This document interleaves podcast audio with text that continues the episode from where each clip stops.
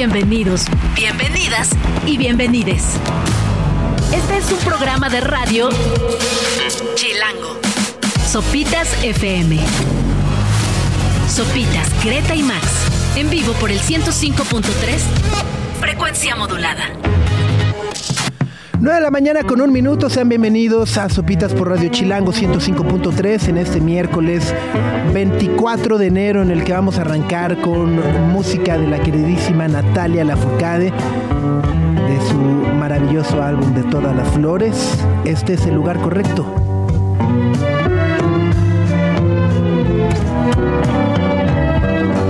Bonjour.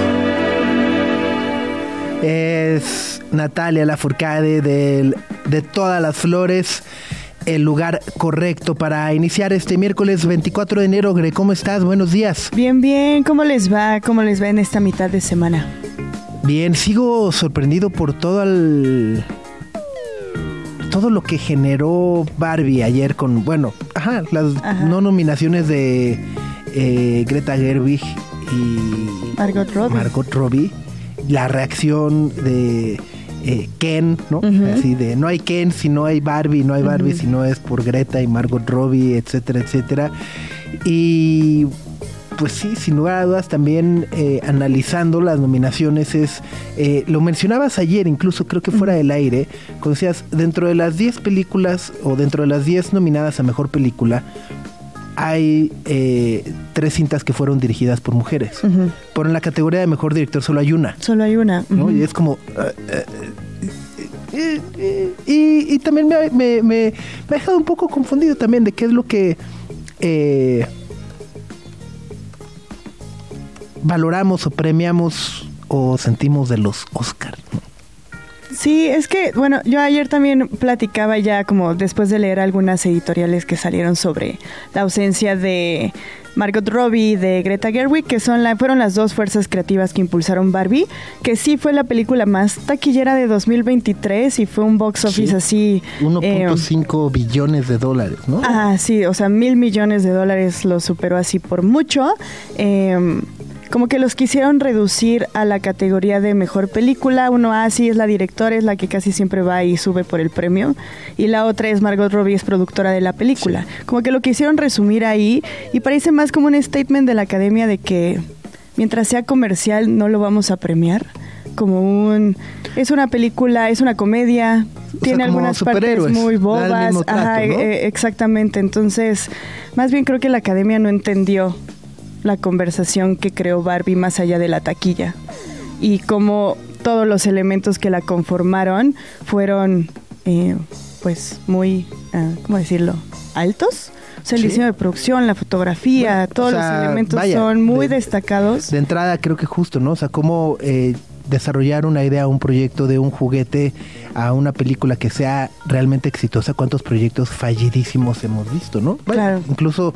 Eh, o sea, nomás así me viene una Transformers, por ejemplo, ¿no? Este, entonces, justo toda esa conceptualización y como dices, lo que acaba generando más allá de decir, ay, sí, todos varios, ¿no? Eh, es un punto ahí que es raro, ¿no? Eh, pero al mismo tiempo también es por qué nos afecta tanto, eh, o sea, es por qué le damos tanto peso a los Óscares. Al final del día lo que importa es justo que el mensaje acabó, acabe permeando entre nosotros y al mismo tiempo pues va a ser innegable que el 2023 en el futuro lo vamos a recordar como el año de Barbie, ¿no? del Barbenheimer, ajá. Impulsado por Barbie sobre todo. Sí, sí. Sí, no sé, creo... Claro, ajá, o sea, como que me genera ese conflicto de decir, bueno, o sea, sí, pero también ¿por qué nos enchila tanto si al final del día... O sea, no sé. Sí, digo, o sea, los Oscars siguen siendo los premios más importantes de cine a nivel internacional. Sí, sí. Eso es como innegable, siguen siendo muy populares y siguen definiendo mucho la forma en la que la gente conversa de cine. O sea, si una película gana en los Oscars es como, sí, bueno, ah, la voy a ver. Ganó tantos Oscars y dices, ah, está bueno. Ajá, entonces, ah, es como una, es un parámetro para elegir si ves una película, incluso ahí te va moviendo eh, cuántas expectativas tienes y demás. Pero a mí me parece que la conversación fluyó tanto a partir de, uno, que es una película con un discurso feminista como muy claro, eh, criticaba justamente mucho cómo eh, se suelen silenciar las voces de las de las mujeres en cualquier espacio laboral, cultural, político, económico, etcétera, etcétera. Y a mí me parece que justamente lo que hizo la academia fue lo que critica la película. Entonces, creo que por eso es como tan... O sea, después del el monólogo de América Ferrera impactó a muchísimas personas, hombres y mujeres incluidos, o sea, la fuerza del guion.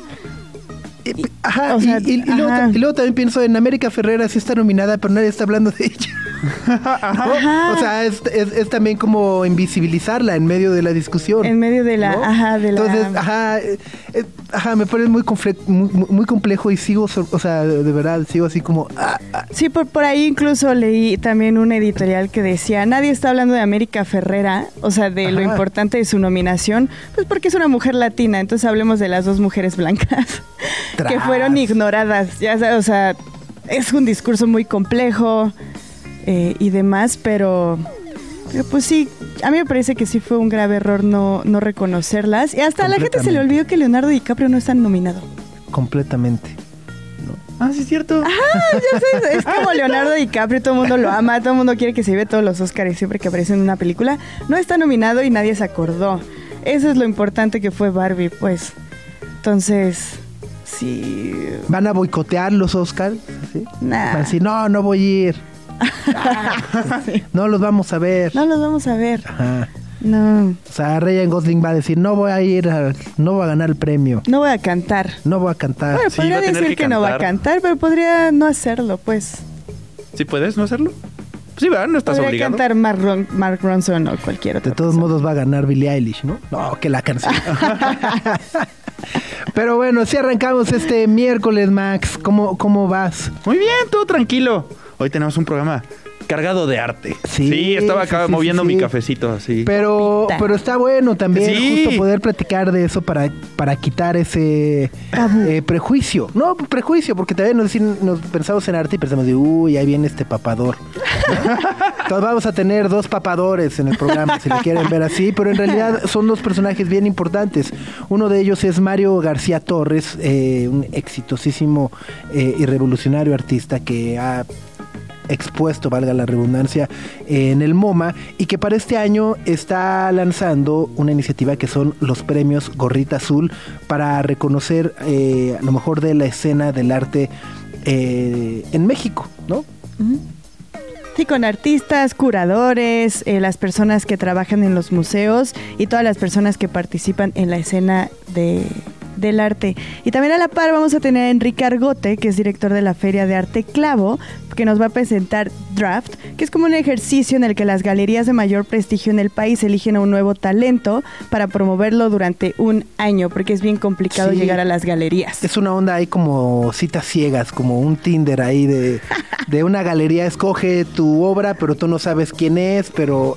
Y te agarran y, ya vas a tener un expo, está súper chido. A ver, a ver, a ver qué es lo que ocurre. Y averiguando se llama Clavo porque quieren Darle detener. No, ah. es un soporte para el arte, como el clavo en el que ah. clavas el cuadrito.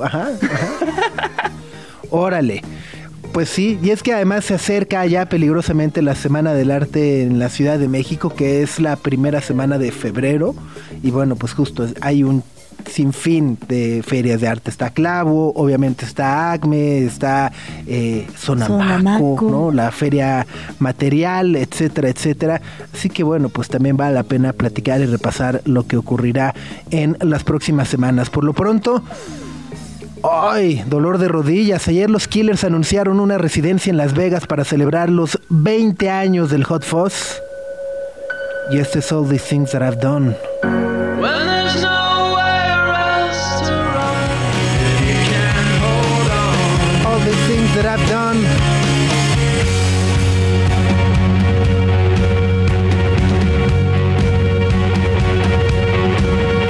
Ronnie Vanucci, Mark Stromer, Del Neil, Dave Koenig, Brian Havens y por supuesto Brandon Flowers celebrando los 20 años del lanzamiento del Hot Fuzz. ¿Se acuerdan dónde estaban? O sea, que va a ser que en tercera. Así, sí, Greta, sí, que así. Se fue de la. Me sentí muy cómoda. Ustedes me han sentido muy cómoda, perdón. En 2004, eh, primero de secundaria. Trácatelas. Primaria. Ah, Ah. Un año, quinto, sexto. Sexto. Trácatelas. Ajá. ¡Sas! Pues bueno, pues sí se cumplen 20 años de este álbum que sin lugar a dudas marcó una época y los Killers ayer anunciaron justo una residencia en Las Vegas de 10 fechas me parece que van a ser en agosto. Ocho fechas. Sí, Ajá, sí. En agosto, eh, sí. ¿Dónde va a ser? En el Caesars Palace, donde, donde, donde fue la residencia de Adele. Ok. Es en el mismo teatro, en el mismo En lugar. el mismo. Palace, ajá. Ajá. Y bueno, tienen otras fechas también, tanto en Estados Unidos, en el Governors Ball, en Europa, en Reino Unido. Y pues bueno, ojalá anunciaran fechas en México, pero pues, el foro solo van a remodelar, ¿no? que esa fue la otra noticia De ayer. del día de ayer, la remodelación del Foro Sol que va a cerrar o está cerrado. eh, incluso por ahí, ¿no? No- no- no- Nos comentaba que es justo una de las razones por las que el Vive se tuvo que mudar al autódromo. Eh, pero- y justo no hay conciertos hasta Metallica, Hasta ¿no? Metallica que arranca el 20 de septiembre. Exacto. Entonces, ah, pero una remodelación del Foro Sol en ¿cuántos meses son? ¿Como nueve, diez? Con- ajá, está. Se la van a llevar recia, ¿no?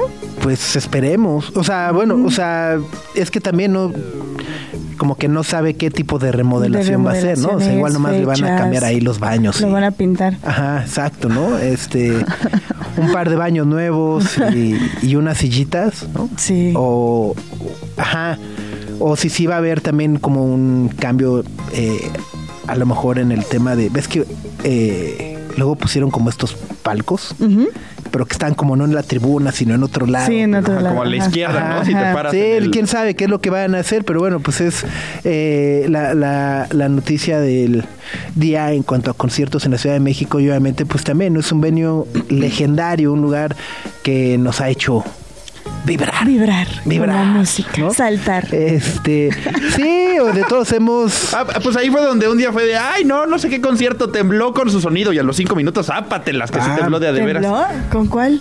¿Te acuerdas? Recientemente, ahorita les voy a decir. Bueno, yo me acuerdo del concierto de The Cure del 2013. ¿fue? 13. Ajá, el que duró 80 horas. Ajá, porque que tembló, pero fue antes del concierto. Sí, sí. o sí, sea, todavía no empezaba, ¿no? Y sí me acuerdo cómo se movían las torres de... Ah, en, en el de los Arctic Monkeys de hace unos meses. Ah, claro, tembló. Y, y fue ahí una curiosidad que todos, ay, sí, tembló con los Arctic Monkeys. decir el de, la- el de. Lana del Rey, que también te acuerdas que fue de, ay, hubo un fantasma que tiró a no sé qué. ¿no? Ah, claro, de la masa de gente La que masa de voló. gente que Sí, tembló con porque es con satánica, una es cosa bruja. así, ¿no? Ah, ese sí estuvo bien sospe, los videos estaban bien raros. Ese día sí creí en lo paranormal. Sí, y bueno, pues, también está justo, ¿no? Los eh, por ahí leía esta nota de sopito.com justo de los ya ni me acordaba el de Metallica con Monster Magnet y Pantera en el 99, Ajá. el 30 de abril que sí ha sido una de las cosas más locas que me ha tocado estar ahí, ver nada más volar sí así para atrás, sí, así, así. Y Melena. Ajá, ¿no? Eh, obviamente los de YouTube con el Pop Mart Tour Ajá. Y bueno, hasta más recientemente Sir Paul McCartney. Soda Estéreo. Soda Stereo. Luego como la reunión tributo, ¿no? El homenaje. ¿eh? Eh, y bueno, pues claro, la casa del Vive Latino. Así que, bueno, Jonathan Mercado dice, este era el año para que los Killers estuvieran en el Super Bowl. Completamente de acuerdo, es- eran mis gallos, pero bueno, pues está Usher, ¿no? Usher, Usher, que además eh, eh, me encanta que ya lo venden como campaña de 30 años in the making, ¿no? Ajá, es como lleva 30 años, que 30 años esperando el Super Bowl. Preparando este show. Ajá. Eh, ¿Quién, quién dijimos que iba a estar? Va a estar un basquetbolista. Lebrón. LeBron. Y va a estar Jungkook del BTS. ok. ¿Y quién más sí se llama Jungkook? Ajá. Jungkook, sí, sí, sí, sí. que es el que hizo la canción del mundial. ¿Ah, sí? Sí, ¿no? Bueno, una de las tantas canciones del mundial que Ok. hubo. Ah, ajá. Eh, ¿Quién más iba a estar? No sé, Subs, no sé qué esperar de ese show. Ya lo habíamos sí, hablado y aquí una y vez. y luego y- también él, él, él, eh, eh, como que dice, no, no, pues pero no quiero tocar las rolas que todos esperan. Y es como, espérate. Entonces, es como tú. ¿No? Este, pero bueno, pues justo ya, ya veremos el Super Bowl y por supuesto también los Killers. Eh, Taylor Swift, dice Lore Ochoa. Pues sí. Eh, ah, también entre los conciertos épicos del Foro Sol. Sí. Taylor Swift. Sí. Pues. Ajá, pero así épico, así, uh.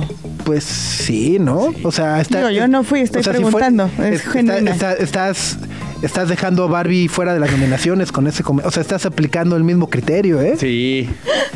fenómeno musical del 2023 de conciertos: Taylor Swift. ¿Cómo que épico? No afuera.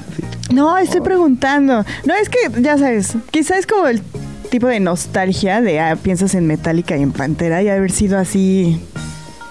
En 20 años nos vamos a acordar del de Taylor Swift, así como. ¿Tú te vas a acordar del de Taylor Swift en 20 años, así como épico? Así como el de Pantera que acabas de decir. Pues el nivel de producción sí estuvo choncho. O sea, todo lo que está ocurriendo al mismo tiempo para que Sí, o sea, la casita, la casita, ¿no? El Taylor's House, Que, que ocurre desde, órale. Ok. Te creo. y cuando se echa el clavado. se ve muy chistoso, ¿no? Cuando se echa el clavado y, sale así de repente del otro lado, es como, órale. Y con otro vestuario, ¿no? O sea, guardando todas las proporciones, porque además la tecnología que existía en aquel entonces era muy diferente. Me, me acordó y me sorprendió mucho como el concierto de Michael Jackson. O sea, sí dije, cámara, o sea, como de ese tipo de... De nivel. Ajá, de, producción. De, producción. wow. Y tú peluceando la... No, no, no, no, no, de verdad no la estoy peluceando, solo estoy preguntando. Yo no la vi, entonces sí es casi como hiper épico. Ya sabes, así. También reciente, uno de los que no vi, pero escuché muchas cosas impresionantes de su producción, fue el de Ramstein. Ah, el de 2022, ah, sí. Ajá, que trajeron todos los fuegos artificiales sí, sí, sí, que se sí, que, parecía, que parecía refinería, ¿no? tanto fuego que saliera Sí, Ramstein. De acuerdo. Muy bien. Pues 9 de la mañana con 25 minutos. Vamos a hacer una pausa. Cuéntenos cuál ha sido su concierto favorito o el que más recuerdan del Foro Sol. Eh, merecidos, llévenme al concierto de los Killers en Las Vegas. Seguro ven a CMX, pero de Killers en Las Vegas no hay nada más perfecto. Eh, solo son locales y ya. Sí, pero sí vamos, ¿no? Ah, o sea, sí, sí, sí, me llevan, sí, sin Vamos, vamos, vamos. Bueno, vamos, pero también a un corte, vamos. Greta, Max y Sopitas. En el 105.3 FM.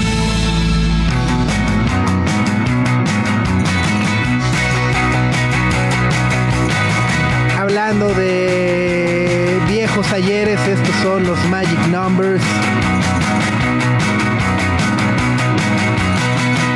She Don't Love Me Like You a las 9 de la mañana con 34 minutos.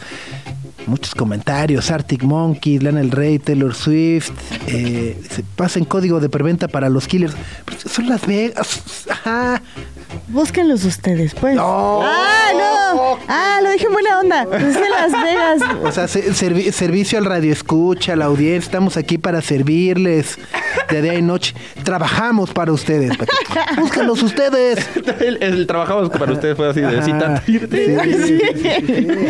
Así estamos.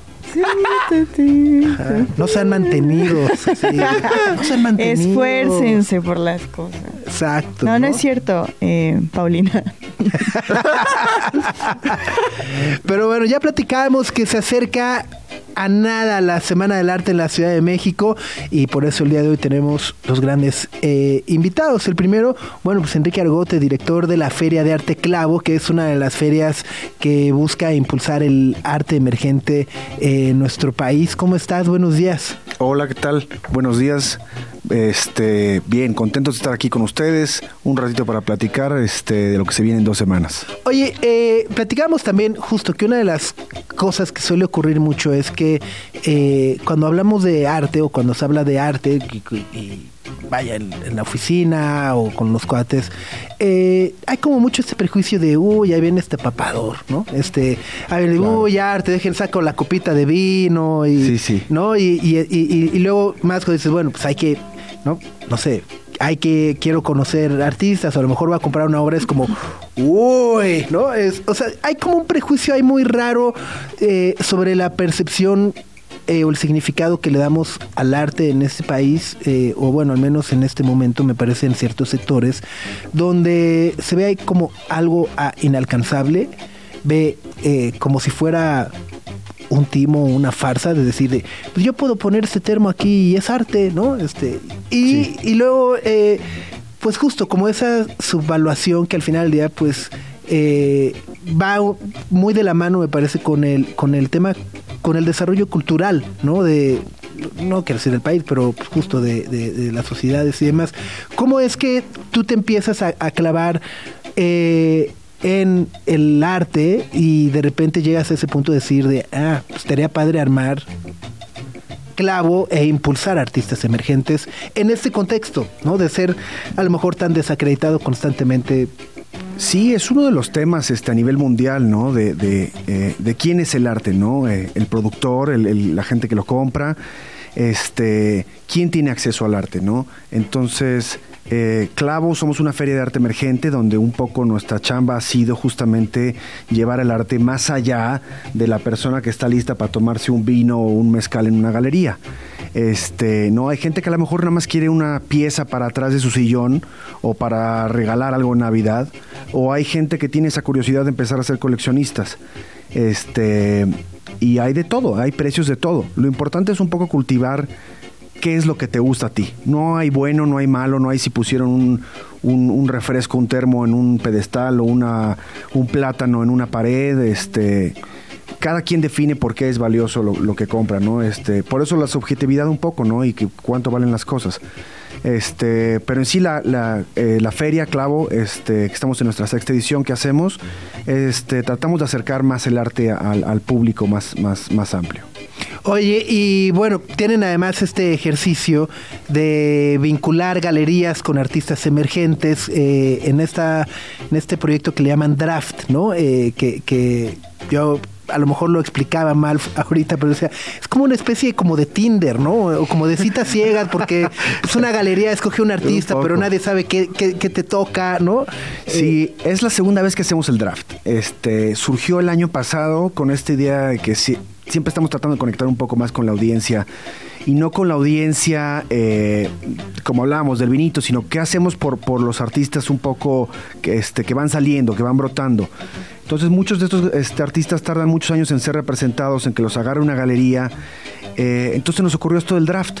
Eh, el año pasado tuvimos un evento en vivo, un live, donde las galerías lo que hicieron fue dar lo que le llamamos oportunidades de exhibición. Entonces los artistas aplicaron, de hecho sigue abierta la convocatoria ahorita, está hasta dos días antes de que empiece la feria está disponible. Eh, y nosotros hacemos una pequeña preselección y se las damos a las galerías que van a participar ese mismo día ya en pantallas con, alguien presentando, pues está toda la expectativa de quién va a ganar, quién, bueno, más que ganar es a qué galería, qué galería va a escoger a quién, ¿no? Y quién va a sacar el primer voto para escoger este, el, tener la primera posición para escoger. Y por eso se llama draft, porque es como un draft de la NFL o de la NBA, etcétera, ¿no? Sí, exacto. Este, pues quisimos meter algo divertido y creo que la gente ha conectado bastante con esta idea del draft. Eh, y, creo que, y, cómo les fue justo, o sea, a, los artistas eh, y galerías de este año, eh, ¿cómo, les, ¿cómo les fue? ¿Nos tengas ahí alguna historia? Sí, el año pasado hubo cuatro oportunidades por cuatro galerías, este, por Galería Plomo, Punto Magnolia, Estudio Marte y La Trampa Gráfica. La Trampa Gráfica dio una serie de, de serigrafías este, que ganó un artista que se llama Lena. Eh, luego Plomo dio un show individual, que creo que fue un poco la oportunidad más completa, y las otras dos fueron grupales. Este, en esta ocasión va a ser algo similar, eh, con dos individuales y dos grupales, creo. Estamos viendo si se, si se junta, porque ha, ha, habido mucha respuesta, estamos viendo si jalamos más galerías para tener más oportunidades. Oye, Enrique, y justamente hace, eh, esta es como una duda más generalizada, justamente hace rato estábamos hablando de todo este esta narrativa que existe alrededor del arte, porque justamente es un poco complicado acceder al arte por todo lo que se habla, porque tenemos esta idea de, uy, los precios, o tienes que ser este tipo de persona, o, debe, debes de tener ciertos hasta ingresos como para poder acceder a esas cosas. Pero no solo es difícil acceder al arte como comprador, como espectador, sino también como artista, es difícil acceder al arte mismo, ¿no? Entonces a mí me, me, parece genial que existan este tipo de, de, iniciativas como para promover a los, a los artistas, pero al mismo tiempo duele que tengan que existir estas iniciativas y que no sea más fácil para los creadores hacer arte y enseñar su arte. Entonces, como más o menos cómo se ha ido manejando el panorama en los últimos años. Sí, eh, la realidad es que es un sistema, ¿no? Donde eh, a lo mejor cuando uno eh, sale de la universidad como artista o está en la universidad, uno romantiza un poco pues, todas las este, biografías de, grandes artistas del pasado. Y luego sale uno a, la vida real y es un sistema donde es cómo entras o, o, quién te deja entrar o dónde están las puertas, dónde están esas ventanas para ir entrando. Eh, y un poco por eso existimos. Clavo en sí la idea eh, y, la palabra este significa es lo que le, da el soporte al cuadro, ¿no? O sea, lo que sostiene al cuadro. Entonces, con esas ideas este, son las que trabajamos. Ahora, eh, hablando un poco también de la parte de, más hacia, hacia la gente y cómo compra y no, a mí me gustaría invitar a la gente donde que pregunten, ¿no? O sea, muchas veces en las ferias más elites eh, da un poco miedo preguntar, pero en esta, en esta feria eh, y similares, hablar con la gente que está ahí tratando de, mover su obra es este súper valioso, porque a veces uno se enamora de la obra una vez que sabe de qué se trata, ¿no? O sea, hablamos nosotros mucho de que hoy tiene que haber un punto medio entre la ejecución, o sea, la técnica y el discurso, ¿no? No puede ser 100% discurso o 100% técnica, sino tiene que haber un punto medio entre esas dos cosas. Y cuando uno va a la feria y pregunta, oye, ¿me puedes platicar un poco de esta pieza? Esa es la, esa es la frase clave. Este, de ahí se explayan los artistas o galeristas y, uno conoce más el arte, ¿no? Entonces, eh, bienvenidos con esas ideas. Está padrísimo. Estamos platicando con Enrique Argote, director de la Feria de Arte Clavo, que, bueno, en medio o eh, a propósito de la el Art Week o la Semana del Arte de la Ciudad de México, eh, pues bueno, estarán también realizando este draft para que impulsar artistas emergentes y demás. Pero además de eso, eh, nos, nos, contabas ahorita fuera del aire que están preparando eh, algo muy interesante ahí en La Juárez, donde, donde podrán visitar Clavo. Sí, vamos a estar en la calle de Lisboa número 46. Un poco el, lo que hacemos cada clavo es que buscamos un venue nuevo, ¿no? Clavo va moviéndose, va, va adaptándose a los lugares y esta vez tenemos un edificio muy padre, este, con mucha historia. Entonces no quiero revelar mucho, pero ya que, que, empiece la feria van a poder ver en las redes sociales todo lo que estamos poniendo ahí adentro que va a estar muy padre. Oye, y si yo nunca he ido a, no, o sea, si apenas estoy escuchando, digo, nunca he ido a ninguna de estas cosas, llego ahí, este, pago mi entrada y ahí mismo puedo comprar, o sea, si veo una o lo que sea, te digo, oye Enrique, este, aquí ahí te va mi tarjeta o, o, o, ¿cómo, cómo es el proceso de compra de una obra en medio de estas ferias? ¿O es como una subasta secreta así de... Pues ahora sí, el señor de blanco, no, mando a mi abogado Max de Max, diles, diles que quiero, ¿no? Siempre he querido subir un letrerito en mi vida, entonces si me mandas yo feliz. ¿Cómo se compra? Exacto, sí. Eh, no tienen que llevar efectivo por si estaban preguntando, pero también siempre es agradecido, ¿no? Ok. Este pero con cualquier tarjeta, traspasos, transferencias, hay obras desde 3 mil pesos hasta a lo mejor sí puede haber, puedes encontrar hasta a lo mejor 50 mil, ¿no? Este, hay un rango ahí bastante amplio. Eh, en la feria llegas, compras tu boleto, entras, hay comida, hay algo para tomar, hay música, entonces un rato también para pasar entre amigos y familia. No nada más es ir a ver este lo que va a haber, sino va a haber también este DJs este, y cosas de ese tipo. Oye, y, hemos estado hablando de cómo acercarte al arte, de cómo comprarla, pero por ejemplo, si de plano de arte contemporáneo soy un bruto, no sé nada, también puedo entrar a esta feria para conocer, pues, o si vengo muy bailado de el aguinaldo desapareció y digo, bueno, tal vez en enero no, pero en febrero tampoco, pero luego puedo ir conociendo un poco más de arte. Puedes acercarte a estas ferias para entrar. Sí, y- claro, es un evento, ¿no? Donde eh, todo mundo que quiera venir a pasar un buen rato este, es bienvenido. No es, venir, no es venir a comprar, ¿no? Es venir a platicar, venir a pasear un rato. Este, ya de paso también, este, si traen algo de ganas de comprar algo de arte o un espacio abajo del, arriba del sillón, pues también está bueno.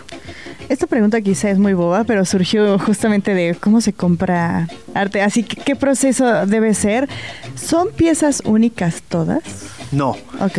Entonces, hay originales este, o hay serigrafías este, que tienen ediciones.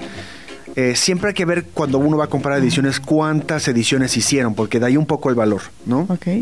Entonces, eh, si son tres ediciones, pues es como si dividieras el precio entre tres. Si son 100, pues es como si dividieras el precio entre 100.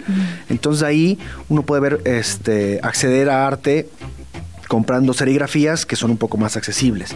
Este, sí. Órale. Ah, es, es interesante Ajá, el tema. interesante, Porque yo tengo, ajá, sí, unas serigrafías ahí de, que digo, pero, ajá. ¿Cuánto valdrá? Te salió cara, no. Ajá, no, sí. ¿Qué vale? No, Sí, está- yo siempre digo que eh, el mejor momento para comprar arte es en clavo, cuando los artistas apenas están despegando. Entonces los puedes adquirir por un buen precio o muy buen precio invertir y en pocos años puedes estar viendo buenos resultados.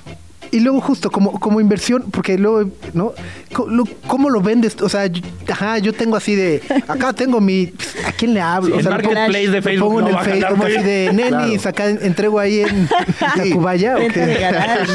En centro médico. Facebook medio. Market, sí, ¿no? Este, no, la realidad es que hay eh, un mercado secundario, ¿no? Y ahí es donde uno también tiene que, ya como coleccionista, uno empieza a ver como, ok, ¿qué tanto hay un mercado secundario de este artista, ¿no? Si yo lo compro, a lo mejor estoy apostando ahorita porque está muy barato, que a lo mejor su carrera se va a desarrollar en cinco años, ¿no? Este, o, o, o chance en 10, o chance en dos. Pero cuando ya empiezan a revenderlo entre otras galerías o a otros clientes, es cuando se dice que ya tiene un mercado secundario y ya se puede convertir en algo pues más líquido, ¿no? Este, así es. Buenísimo. Ya son otros temas más Sí, como sí, de- sí, más, más, más Sí. clavados y más... Sí, igual eso es como un poco proyectando como La inversión, compra y venta de arte, pero igual si te gusta el arte y solo lo quieres adquirir. Claro. Está increíble, veces- ¿no? Igual si ojalá todos los artistas se proyectaran como Mm. grande hacia futuro, pero si no tienes una pieza de un artista ahí, eso está increíble. Y nunca sabes, ¿no? Entonces lo ajá. padre de clavo, o sea, puedes llegar a comprar algo que fue para, para ti o para tu esposa o para, no sé, y de repente en cinco años te das cuenta que si lo vendes puedes a lo mejor comprar otros tres de alguien Una más, casa. ¿no? O- bueno, creo que hay que esperar más de cinco años o tres años, pero... La duda. mentalidad de tiburón de Greta. Sí, ya. Buenísimo, muy bien. Pues Enrique, nos estaremos viendo por ahí en. Clavo. Eh, es la semana del 6 de febrero. Sí, hay muchas actividades en toda la ciudad y empiezan realmente desde el martes por ahí hasta lunes, eh, pero Clavo empieza el viernes, sábado y domingo, que es Ok. 9, 10 y 11 de febrero. Buenísimo. Y para más información, si, me, si soy artista y quiero entrarle al draft, ¿dónde me, dónde me suscribo? ¿A quién le escribo? El link está directamente en el website, en el header, Ok. en clavomovimiento.com. Ahí también pueden encontrar nuestros boletos. Están ahorita los precios de preventa. Eh, ya el, el mero día de la feria suben un poquito los precios, no mucho, pero suben este, ya en taquilla. Padrísimo, pues ahí está, clavo en movimiento.com. Es Enrique Argote, director de la Feria de Arte Clau. Muchísimas gracias, Enrique. Un placer platicar contigo esta mañana. A ustedes. Vamos con la habitación roja. La estrenaron la semana pasada desde España. Se llama Los Seres Queridos. 9 de la mañana con 49 minutos. Están escuchando Sopitas por Radio Chilango 105.3.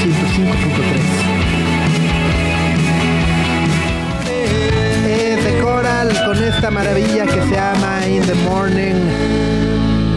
Son las 9 de la mañana con 59 minutos, es decir, ya las 10. ¿no? O sea, ya para qué nos. O sea, decir, no es ya, ya son las 10. Eh, si tienen que salir de casa, si tienen que llegar al trabajo, pues ya van tarde. ¿no? pero no se preocupen, no se preocupen, ¿no? Eh, pero bueno, nos da muchísimo gusto tenerte en cabina, Mario García Torres, uno de los artistas mexicanos eh, contemporáneos más reconocidos, aclamados, exitosos y además con una obra muy extensa. ¿Cómo estás? Muy bien, muy bien. Muchas gracias por, por, permitirme estar acá esta mañana. Qué gusto verlos. Al contrario, la última vez que te vi estás presentando eh, esta obra en realidad virtual llamada Drifters, ¿no? Que, que, que hiciste la mano con Meme. Correcto, correcto. meme, sí, claro, era una, una pieza de realidad aumentada eh, de unos meteoritos y que Meme, Meme Tacubo nos había hecho el honor de, de musicalizar. Musicalizar, exactamente. Y ahora, eh, justo a propósito del Art Week o de la Semana del Arte que, que, que acerca en la Ciudad de México, está lanzando estos premios de gorrita azul. Eh, Greta se puso su gorra, Max puso su gorra.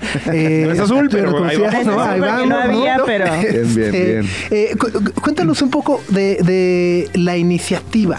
¿De qué van los premios? De entrada por acá decían, ¿por qué son gorrita azul? pues les platico, yo creo que bueno, es, una, es un proyecto que ha, nacido, bueno, son, son unos premios de arte, por primera vez eh, tenemos unos premios de arte en, México, hay premios en todo el mundo que, que realmente ayudan mucho a, empujar la carrera de los artistas y aquí en México, eh, pues como saben, siempre hemos tenido una, una muy raquítica apoyo al, sector cultural, eh, sobre todo en las artes visuales, que es donde a mí me toca trabajar. Y saben que hace unos, unos años yo me puse a hacer, terminé siendo community manager de una, de una cuenta de Instagram. Y es una cuenta de Instagram que en realidad originalmente pertenece a una, a una compañía de, transporte de arte, pero poco a poco se fue convirtiendo en una, en una, en una cuenta de memes.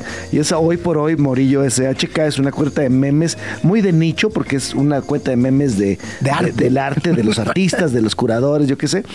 Y a través de esa cuenta, pues se fue creando una comunidad que es muy clara que es la comunidad del arte, eh, y ahí un poco pareciera que se convirtió en una cosa muy, eh, muy clara donde se discuten las cosas que suceden todo a través de memes y comments y, y, este y mala al mismo tiempo todo, todo sucede ahí.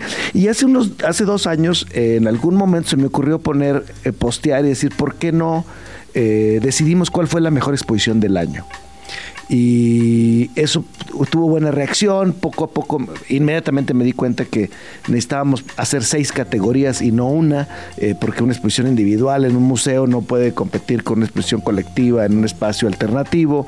Eh, hoy se les llama independientes. Eh, y, y, sucedió eso, esto sucedió dos veces y fue muy claro cómo poco a poco esa, esa, esa iniciativa, esa broma casi, fue madurando a través de estos últimos años, eh, este año en algún momento, y, cosas así han pasado varias veces, y, y esta, este crecimiento orgánico es también lo que me dio... Eh, permiso de yo mismo decir, bueno, estos, estos tienen que hacer el siguiente paso. ¿no? En algún momento eh, en el año también eh, posteé, eh, estaría, bueno que un día estos, estos premios sucedieran en un museo. Inmediatamente un museo de arte contemporáneo en la Ciudad de México levantó la mano y dijo, pues aquí, ¿por qué no te traes a los premios para acá? Entonces ha sido una cosa que ha crecido orgánicamente y a finales del año pasado dijimos, bueno, pues nos vamos y nos lanzamos a hacerlo en grande y vamos a hacer unos Óscares del arte en México. Entonces, así fue que nació. Está, está buenísimo. Además, me parece eh, muy valioso que justo una figura reconocida en, el mundo del arte, como, como tú que has puesto en, en Italia, en Holanda, en Brasil, en Bienales, MoMA, etcétera, etcétera, de alguna u otra manera también regresa acá a decir, oigan, qué es lo que está pasando acá, quiénes son los nuevos talentos, no solamente eh, en artistas, también en, galeristas, espacios, curadores, ¿no? O sea, una manera a lo mejor de, dar ese impulso al talento, no sé si llamarlo emergente o no, pero al talento que, está acá y que se está... Eh, pues rifando ahí día y noche como subsistiendo, ¿no? Totalmente. No, yo estoy convencido de que, de que pues si, si a mi generación hubiéramos tenido unos premios o, infraestructura que nos hubiera hecho eh, tener más impacto, Eh, para mí es muy, es muy evidente si yo me comparo con, mis colegas de la misma generación en otros países donde tuvieron apoyos, pues inmediatamente cuando tú eres joven y, tienes un poquito de atención, pero siempre esas cosas, estar, estar la visibilidad por un lado, eh, apoyos para hacer proyectos más grandes, siempre hacen una gran diferencia, porque tú allá afuera, como dices, cuando estás en la Bienal y en, la Feria de Arte y lo que sea, eh, pues siempre estás en una competencia muy, muy, muy, muy sagaz, o sea, muy, muy, muy en blanco y negro, ¿no? Entonces, eh, por un lado creo eh, eh, fervientemente que unos premios pueden generar esta visibilidad, pueden generar este apoyo y pueden generar también una em, un, eh, un, reconocimiento más allá del mundo del arte. Todo el mundo sabemos, los que estamos en, los espacios creativos, sabemos que la escena del mundo del arte, del arte contemporáneo en México es realmente importante. O sea, es, es una de las escenas más importantes en el mundo. Eh, y pero pero pero sin embargo aquí mismo en México mucha gente no lo sabemos entonces creo que eso es importante y por otro lado creo que hay que decirlo que pues la mayoría de la gente yo creo que el 90% me atrevería a decir de la gente que trabaja en el arte, que son artistas, curadores, escritores, eh, periodistas del arte, pues trabajamos por el amor al arte. Muy pocos podemos vivir de esto. Entonces creo que es muy, muy importante que entre nosotros como escena reconozcamos ese trabajo. Estamos platicando con Mario García Torres, artista visual, creador y uno de los fundadores de los premios Gorrita Azul, que ya nos estás contando la historia, cómo empezó en Instagram, cómo ha ido creciendo, cómo dijeron, ay, tal vez necesitamos más categorías. Y contabas algo muy interesante, que es como para las personas que no estamos cerca del el mundo del arte contemporáneo, veo que los premios de este año tienen 13 categorías. Va a entregar 13 premios. ¿Cuáles son esos 13 o cuáles son los lugares en los que tú como o como alguien que apenas se está acercando, ¿cuáles son los 13 premios a los que te tienes que asomar? O sea, ¿qué 13 categorías califican en gorrita azul para decir, ah, esto está chido? Ah, mira, hay galerías individuales, hay exposiciones colectivas. ¿Cómo funciona? Sí, claro, hay que, hay que decirlo. Eh, en este, esta primera versión eh, presencial de los, de, los, de los premios Gorrita Azul, hay más premios que antes. Eh, como, sabe, como les estaba contando antes, existían en una forma digital muy ranchera, hoy por hoy los estamos lanzando eh, en términos físicos, pero lo que creo que es muy importante y que, que apuntas es que son unos premios que son eh, premios totalmente populares. El voto final va a ser cualquier persona puede votar, ir al website eh, premios eh, gorritazul.com y se harán las votaciones. A diferencia de otros años, a diferencia de aquellos, aquel momento más íntimo del, sistema del arte, nosotros nos nominábamos y nos votábamos. Hoy lo que hicimos es que vamos a generamos un jurado que hará las nominaciones el 11 de febrero en unas semanas se anunciarán quiénes son los nominados a los premios eh, de cada uno de esos 13 premios y luego la gente votará a través de la, del, del, sitio web. Y esos premios pues tienen que ver con exposiciones. Y nuestro, cuando, cuando tú estás con los otros artistas, lo único que hablas es la pieza tal. ¿Te acuerdas de la pieza tal que pasó, la exposición tal? Entonces, eh, las, las, las, las, exposiciones tenemos que, cuando uno va a un museo, tiene que, eh, ojalá creo que es lo que sucede, tú dices, bueno, me gustó, no me gustó, me enojó, me me, sí, se me pareció un fraude. complicó, no me pareció un fraude, ¿qué pasa? ¿no? Eh, pero lo vemos como una cosa completa, ¿no? Entonces, hay, hay premios a exposiciones, exposiciones individuales y colectivas en diferentes tipos de espacios, que como son galerías, museos y espacios independientes. Y también hay eh, premios más específicos, como son el, artista del año, el artista joven del año, es la, el artista promesa del año, que siempre hay esta curiosidad, ¿no? ¿Quién, es, quién, quién viene? ¿Quién es lo, qué es lo nuevo, no? Perdón.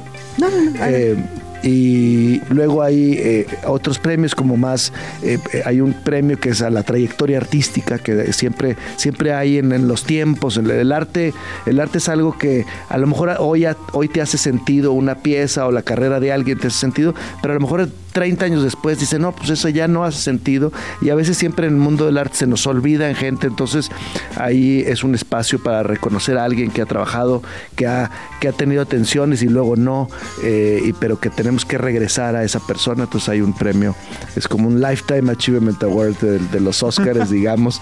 Eh, hay, hay algunas cosas también que tienen que ver con diseño. Hay, hay dos jurados específicos que van a hacer un premio que se llama el objeto del año. Y eso tiene que ver con ver el diseño de una manera totalmente abierta y no necesariamente eh, qué es diseño, ¿no? Preguntarnos qué es diseño. Justo unos premios lo que hacen es justamente abrir esas discusiones, creo que es importante.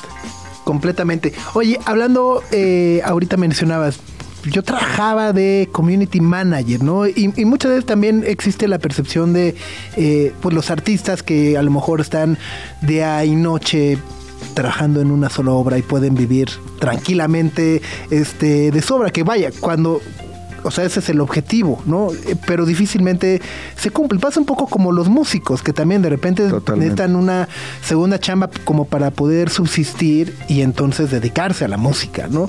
Eh, y en ese sentido, me parece también que, que, que, eh, nos ayudes a visualizar esa otra parte de los artistas, sobre todo los artistas emergentes, ¿no? Y, y sobre todo porque de repente seguimos a lo mejor pensando que pues es artista, seguro es millonario. Y lo hace, ¿no? o sea, lo hace porque es millonario, no necesita nada más. Y, y, no justo por esta otra parte de eh, expresar, eh, expresar lo que está observando de nuestro comportamiento como sociedad, de alguna situación en particular, eh, etcétera, y a partir de su obra llevarnos a reflexionar, ¿no? Eh, ¿cómo, ahora sí que, perdón que te, lo pregunte, pero ¿cómo funciona la mente del artista? Tú que eres artista. No, no, pues es, es, es realmente es una, es una cosa muy difícil para empezar. Eh, cuando tú eres artista, bueno, en países desarrollados es muy fácil, la gente va a la escuela y cuando termina se gradúa dice, ah, soy artista. En México esa, esa, esa infraestructura es muy borrosa. Es decir, nadie creemos en las pocas escuelas que hay. Eh, yo me gradúo de la Esmeralda, por decir algo, y digo, bueno, soy artista realmente. Y entonces, para empezar, creo que una, pregunta fundamental de lo que dices es, ¿quién te hace artista? Y el único que te, hace artista eres tú mismo. ¿Cómo, ¿Cómo le hago para que la gente crea que yo soy artista? ¿Cómo le hago para justificar yo mismo? Entonces ahí em, empieza una serie de cosas que tiene que ver con cómo voy a, cómo voy a hablar de mi obra, cómo voy a ser diferente de los demás, etcétera. Entonces esas son preguntas muy, muy, muy fundamentales que suceden en ese momento que tú estabas describiendo. Por otro lado, tengo la cosa de que tampoco me voy, para poder hacer eso, yo no puedo eh, nada más irme a mi garage eh, a comer latas de atún y, pintar. En realidad, el, artista contemporáneo, pues es un artista que está en contacto con la sociedad, no es un bohemio, no está en una, no está en una montaña pintando no sé qué, está trabajando, está leyendo el periódico, está eh, compartiendo con su barrio qué es lo que está sucediendo, cuáles son las, las eh, preocupaciones de la sociedad y, trata de alguna manera de que es la obra, pues de alguna manera sea un reflejo de lo que está sucediendo en ese momento, ¿no?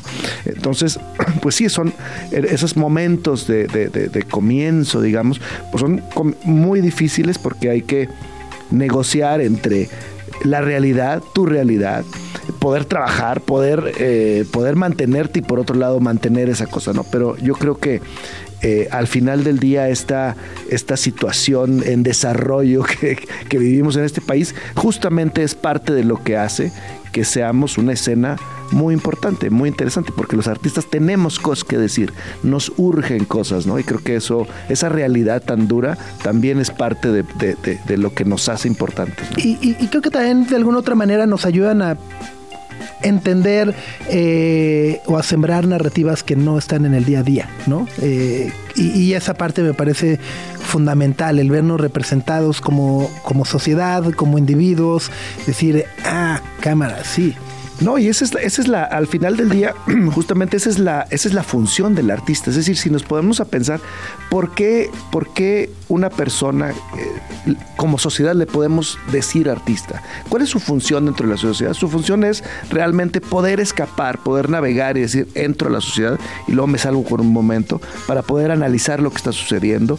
Y eso está, esa es tu función, ¿no? Por eso, eh, si, nos ponemos en, términos más, más eh, blanco y negro, ¿por qué cuesta? ¿Por qué vale dinero una obra de arte? Pues es eso, porque es un personaje que nosotros como sociedad le pagamos para que pueda tener ese momento de entrar y salir y poder analizar las cosas que nosotros en la cotidianidad no podemos hacer porque estamos preocupados con el día a día, ¿no? En, lo que ves, pues ahí está. Son los premios Gorrita Azul. El 11 de febrero se anuncian los nominados. Y luego habrá un pachangón, ceremonia, este... Bueno, sí, estamos listos para muchas, muchas celebraciones. el 11 de febrero se anuncian las, eh, los nominados. A partir de ese momento habrá un mes y medio más o menos de, de de, votaciones abiertas y eh, por ahí en la mitad de abril haremos la ceremonia de premiación que sucederá en el, Museo Franz Mayer eh, y después estaremos listos para, las, para la segunda reventón para, que venga, buenísimo. Pues es Mario García Torres, premios Gorrita Azul. Eh, justo pronto se abrirán las votaciones, pero véanle siguiendo ahí en sus redes sociales, en Instagram y demás. Y bueno, a propósito, justo aprovechando que, estás por acá, también te quería preguntar. Eh, siempre has sido muy musical, ¿no? Eh, has tenido una buena relación con la música y este fin de semana, la semana pasada presentaste cositas. Cuéntanos un poco también eh, que, que, está ahí en Arts Pedregal, ¿no? Sí, es un espacio de arte que se llama Arte Abierto, que está en el centro de Arts Pedregal. Eh, sí, es una cosa que, bueno, hay una composición nueva para seguir aquella, aquella plática. Hay una composición nueva que hice. Bueno, no, es, bueno, no sé qué se dice composición. es una pieza que compuse a partir de muchos samples, eh, que es importante decirlo porque eh, a mí me interesa mucho el tiempo, la memoria y es una, sí, una de las piezas tiene esta, este track, que es importante para mí pensar que hay maneras de utilizar la música justamente para eso, ¿no? Como eh, quiero pensar que a través de la experiencia de esa de ese track, de esa rola, eh, podamos eh, imaginar, cada quien tenemos memorias distintos de sonidos, ¿no? Me parece muy interesante a través del sonido eh, regresarle la memoria a gente y, cambiar la experiencia de la obra, ¿no? Entonces, bueno, no, es una, y es, pero eso es una, una pequeña cosita, es una, es una instalación que tiene música y, y el personaje principal es Casper, es, Gasparín, Gasparín bailando reggaetón. Perreando, ¿no? Perreando. Justo, ¿podemos poner la rola? Sí, claro, claro, claro, Y, y, listo, y ahí estamos en contacto. Es Mario García Torres con los premios Gorrita Azul. Muchas gracias, Mario. Muchas gracias a ustedes por recibirme, qué placer estar acá. Igual, y esto es justo cositas. Si tienen oportunidad, vayan a verlo ahí en Espacio Arte Abierto en Arts Pedregal. Para ver a Gasparín Perrea. Exacto. Gracias. Muchas, muchas. Eso fue Cositas de Mario García Torres, parte de su exposición que se llama igual Cositas con Gasparín Bailando, que pueden encontrar en el Centro de Arts Pedregal. Exacto, en el Centro de Arte Abierto en Arts Pedregal, ¿no? Este eh, radio, radio arte, ¿no? Radio arte. Radio arte, radio todo arte. Se vale. De Mario García Torres. Son las 10 de la mañana con 21 minutos. Wow, Max, estoy leyendo que Minecraft, el videojuego cuesta, eh, perdón, cumple 15 años. Está impresionante lo de Minecraft. Es uno de los videojuegos más populares del mundo. Cumple 15 15 años. Claro, 2011. Ajá. En mayo de 2024. Ajá, 2011, 2000. Sí, está muy cañón. Y, además es un juego que ha ido evolucionando con los años y es una de las mejores compras que cualquier fan de los videojuegos ha podido hacer. Porque es un juego muy barato, cuesta aproximadamente 3, 4, 5 dólares. Y ha dado 15 años de actualizaciones constantes y en su mayoría gratuitas. ¿Y, buenas? sí. Y que además justo es, eh, me parece un un título muy didáctico, ¿no? También que, que odio decirlo, pero es para todas las edades, ¿no? De esta manera, pero justo está muy enfocado o, igual al inicio podría eh, parecer que es como, ay, pues es para niños, ¿no? Eh, pero en realidad justo pues va ha ido evolucionando y con las actualizaciones, etcétera. Eh, es, también hasta terapéutico de alguna manera, ¿no? Sí, o sea, no crearon este modo de juego, pero han sido los mejores en hacerlo. Se llama Sandbox y es un tipo de mundo abierto donde puedes hacer lo que tú quieras. Y usando esa misma plataforma, un montón de gente ha usado Instagram, Instagram, Minecraft para todo tipo de cosas. De hecho, la ONU y los premios Nobel de la Paz tienen un mundo de Minecraft que se usa para las escuelas. O sea, si alguien es profesor que nos está escuchando, si alguien es maestra y nos está escuchando, puedes usar Minecraft en tu escuela para enseñarle a tus alumnas, alumnos, todo tipo de cosas. Está muy chistoso porque es una manera de aprendizaje conjunto porque tu maestro no tienes idea cómo se funciona Minecraft, pero tus Ah, alumnos te enseñan y, y usas esta misma plataforma en la educación. Está muy cañón. Y justo, ¿no? Pues ahí, si no ves al Rubius, ¿no? Que era... Ajá, el Rubius y- español. Y, Vegeta, ¿no? Eran como los streamers ahí de Minecraft. Ajá. Y, y es es súper popular. eh, está muy cañón. Por ahí alguien construyó como los premios Nobel de la Paz y tú puedes ir a jugar y te metas a sus historias. Esos son como los, los que tienen mensaje. Pero si no, te puedes pasar cuatro horas explotando cosas. Tra- Travis Scott en algún momento hizo un concierto ahí, ¿no? Eh, Fortnite. No, Eh, en fue Fortnite. claro, perdóname, se me fue. Se me Lo fue. que no sé qué vaya a pasar es que parece que van a hacer una película de Minecraft. Ah, pues, pues dice Greta Bell que ni la busquen. Yo ya hice una película chida, no me nominó. Ah, con Jason. Ah, la acaban de anunciar, ¿no? Ajá, la Jack anunciaron Black y Jason recientemente. Momoa. Entonces, quién sabe qué vaya a pasar, pero ajá, no todo tiene que tener un mensaje. También es muy divertido explotar cosas, pasear por ahí, construir casitas. Y, y es muy divertido Minecraft que cumple 15. 15 años. ¡Qué locura! ¿Tú lo jugaste así desde el principio? No desde el principio porque no lo entendía, Ok. pero llegué como a dos, tres años después y me pasé muchas más horas de las que me hubiera gustado en Minecraft, pero sí. Sí, sí, sí, sí, sí, sí. Buenazo, pues 15 años de Minecraft. ¡Auch! Son las 10 de la mañana con 24 minutos. Vamos a hacer una pausa y volvemos. Sopitas FM. Radio Chilango.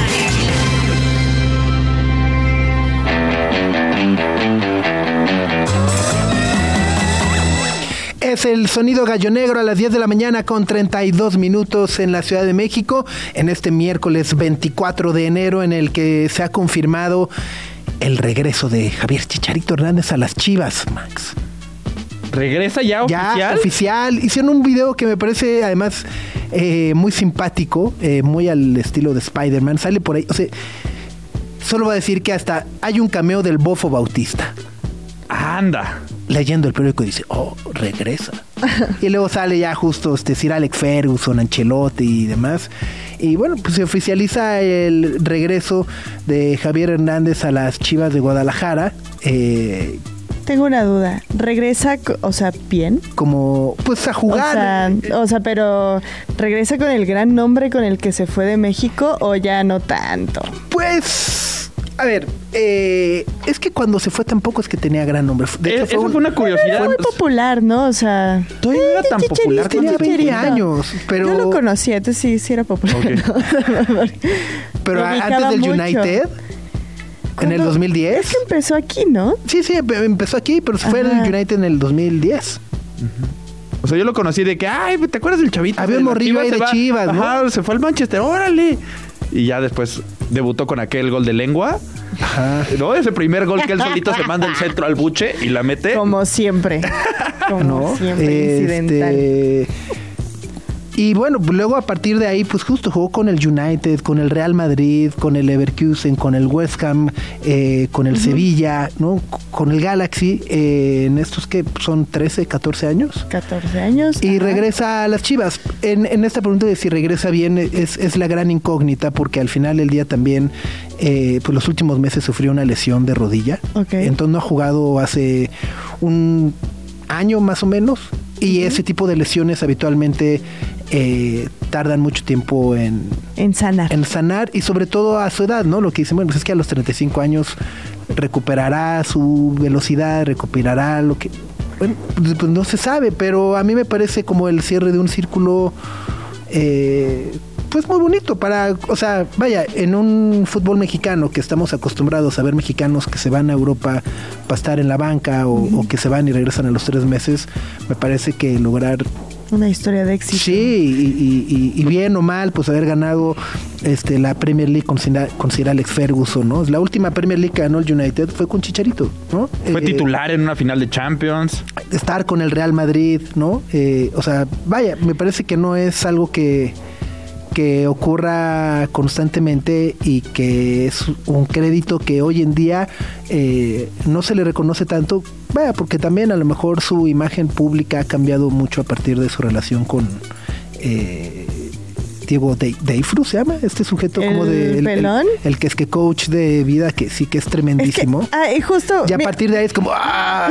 Es que mi pregunta sí va como un poquito más eh, como deportivo, pero justamente como la conversación que hay alrededor de él, porque desde hace unos años ya no es tan querido, ya ha sido muy criticado, pero ya desde un aspecto como más personal, El tema que tuvo con su esposa y los niños y como que perdió mucho ese como lo bien que se hablaba de él y ay el chicharito y qué cool como que yo sentí y desde fuera lo digo como que hubo un bajón muy raro entonces regresa a México o sea la gente lo quiere aquí en México otra vez pues sí, un buen. Y yo creo que a, la primera que mete un gol con Chivas, ya se así el hijo digo, ya se va a armar todo el show.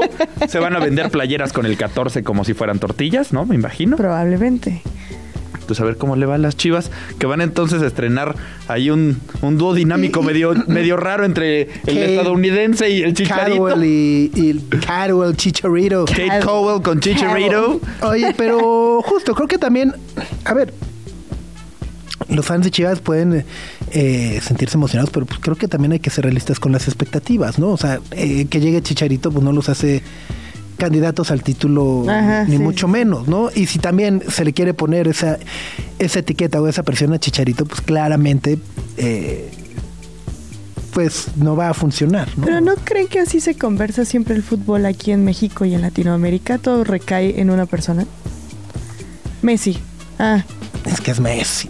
o sea, por Messi. ganaron, por Messi perdieron, todo es culpa de Messi, Argentina. Ah, si no había ganado es porque Messi no es tan bueno. Porque Messi ¿no? es tan bueno, no es el ya mejor Ya que lo ganaron es el mejor de la historia. Ajá. Ajá, como que siempre se conversa si el fútbol es una persona y si llega el chicharito y ya sí tiene toda esta carrera y demás es de si no ganan Chivas, nada de lo que hiciste valió, bye, te odiamos, adiós. Y es muy feo. No es fútbol. Sí, ajá, va a estar complicado. Pero a, su llegada a mí sí me emociona, porque luego además andamos con medio faltos de gol aquí en la Liga Mexicana. Entonces, cualquiera que la pueda empujar es como de, bueno, a ver, algo de bueno. cuándo? Sí, de acuerdo, de acuerdo. Pero bueno, pues bienvenido, Chicharito. bienvenido, bienvenido. Seas. Ah, sí, ahorita en Guadalajara están así espejitos al avión y todo el show. A ver qué tal. Como el Juan Pablo lampareado. Exacto, exacto, exacto. Bueno, vamos con esto de Kate Tronada. Es Let's Talk About It.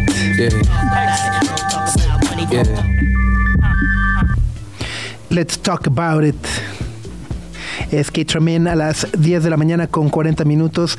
El día de ayer, Max, eh, veíamos esta noticia que, bueno, cada año eh, nos aterra un poco más, pero también hay que decirlo, cada año como que de ay, sobre el reloj del apocalipsis, ¿no? Y entonces ahora dicen que estamos a 90 segundos del fin del mundo. Exacto, el reloj del apocalipsis, reloj del fin del mundo. Se le conoce con varios nombres, pero este es un reloj que existe desde 1947. Ok. O sea, tiene un montón de tiempo. O sea, apenas. se le ha acabado la pila. No.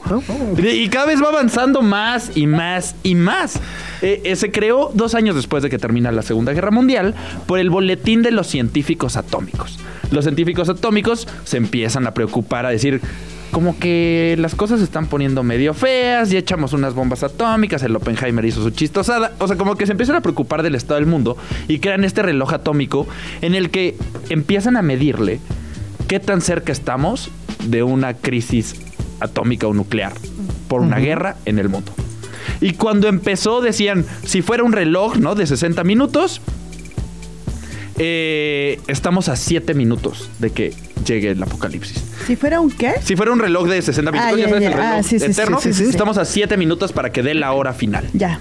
Cuando lo Para que, que, suenen las campanadas. Ajá, o sea, para que truene el abarrote. Tan, tan. Y con los años van haciendo un análisis político científico de, ay, ¿sabes qué? Fíjate que acaban de construir 14 mil bombas nuevas. No, pues entonces tenemos que avanzarle el tiempo, porque se nos está acercando el fin del mundo. Y ayer, como cada año, lo actualizaron y en este 2024 los científicos consideran que estamos a 90 segundos del fin del mundo.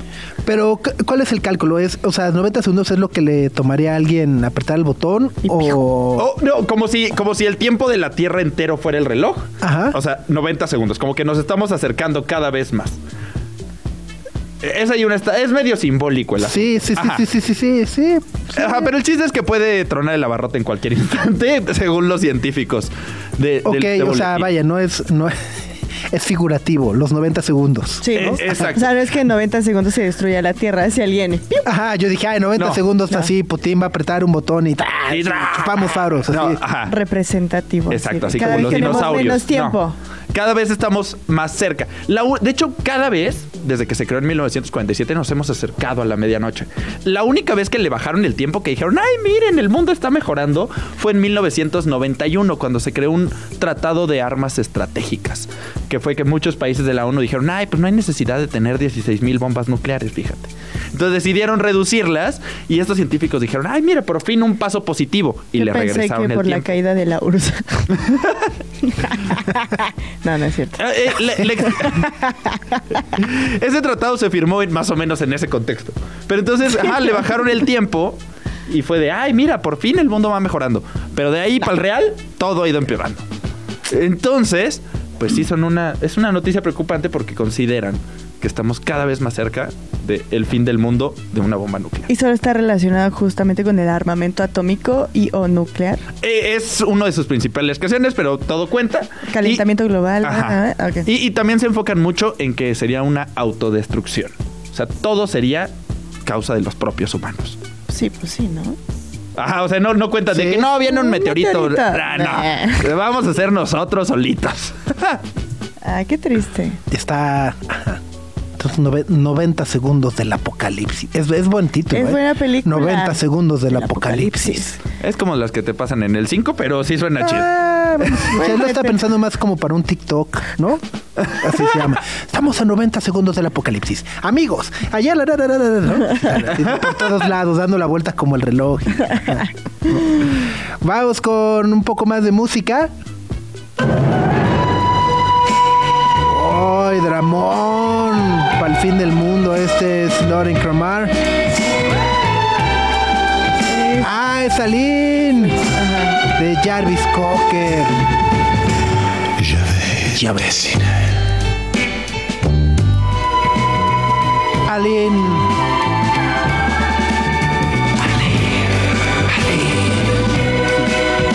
Para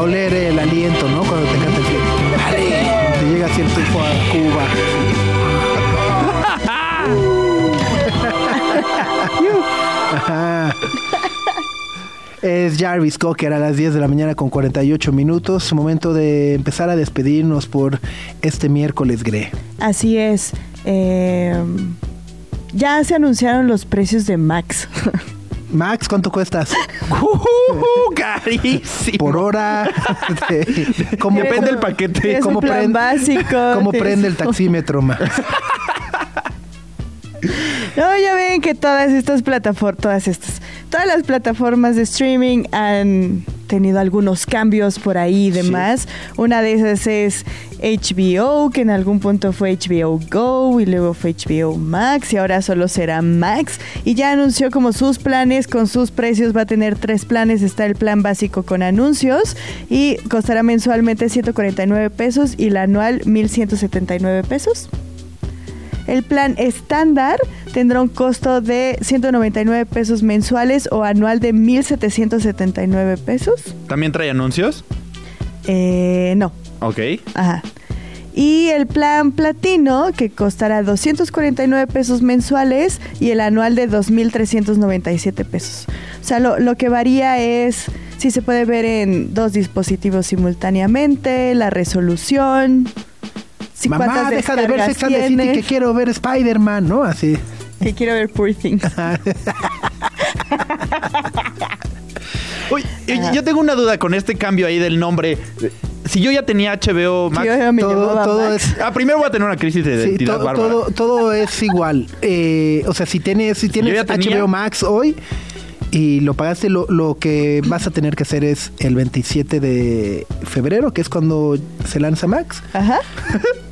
Entra, entrarás a HBO Max y te dirá, oye, esta app, nos mudamos de casa, ahora tienes que bajarla de Max.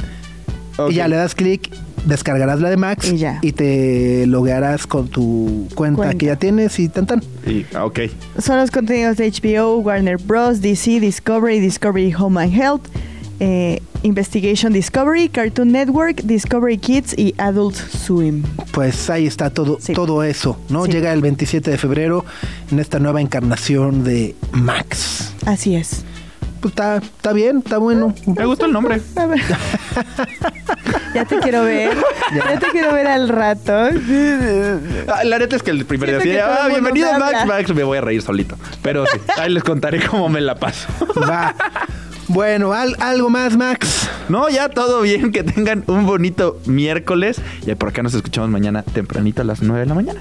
Ahí está, pues listo, vámonos. Oye, estaba viendo, eh, hablando de Fórmula 1 rápido, el equipo conocido como Alpha Tauri se cambió de nombre y ahora es Visa Cash App. No manches. Es el nombre del equipo. Visa Cash. Visa Cash App. Cash App junto. Ah. Ajá, como app de Yo dinero. Cash. Cash App. De Ajá. aplicación. Ajá. Exacto. Ajá. Por- Si de por sí era un equipo falto de identidad, de Es un poquito. Visa Cash App RB Fórmula One Team. Racing Bulls. No, bueno, también le Ajá, pusieron o el sea, nombre. es así como el... Está Órale. complicadísimo. Pues va a ser los azulitos, ¿no? Bueno, pues justo. Bueno, nos despedimos. Muchísimas gracias por acompañarnos esta mañana. Gustavo García, gracias por tus comentarios, al igual que Tere Santamaría, Eric Teigel, Paulina Cos. Una disculpa, Paulina Cos. Eh, Jonathan Mercado, Maggie del Amor, Aloro Ochoa, a todos los que nos acompañaron y comentaron en nuestro canal de YouTube. Los esperamos mañana, por supuesto, a las 9 de la mañana. Se quedan con Gina Jaramillo. Esto es de Single y es un perrito libre y pensador. Feliz miércoles, adiós.